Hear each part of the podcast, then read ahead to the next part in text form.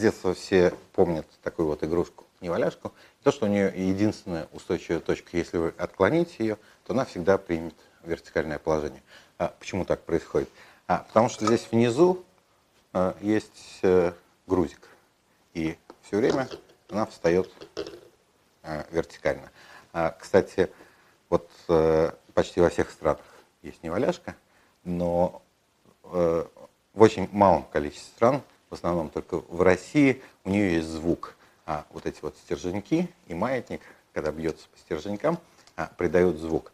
А, итак, мы с вами убедились, что неваляшка встает за счет того, что внизу есть грудик. А можно ли придумать однородное тело с единственной устойчивой точкой? Это была задача великого нашего а, математика и популяризатора математики Владимира Игоревича Арнольда.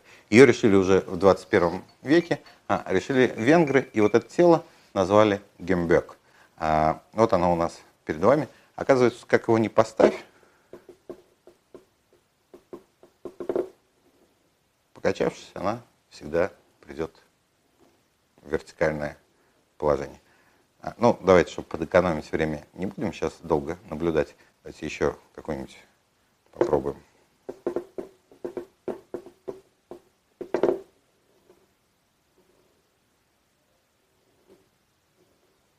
Вот у вас однородная неваляшка. Конечно же, у нее есть одна точка равновесия, но неустойчивая. Вот такая даже я сейчас а, не смогу выставить, чтобы она не упала. А устойчивая, точка, точка устойчивого равновесия только одна. А, называется гимбец.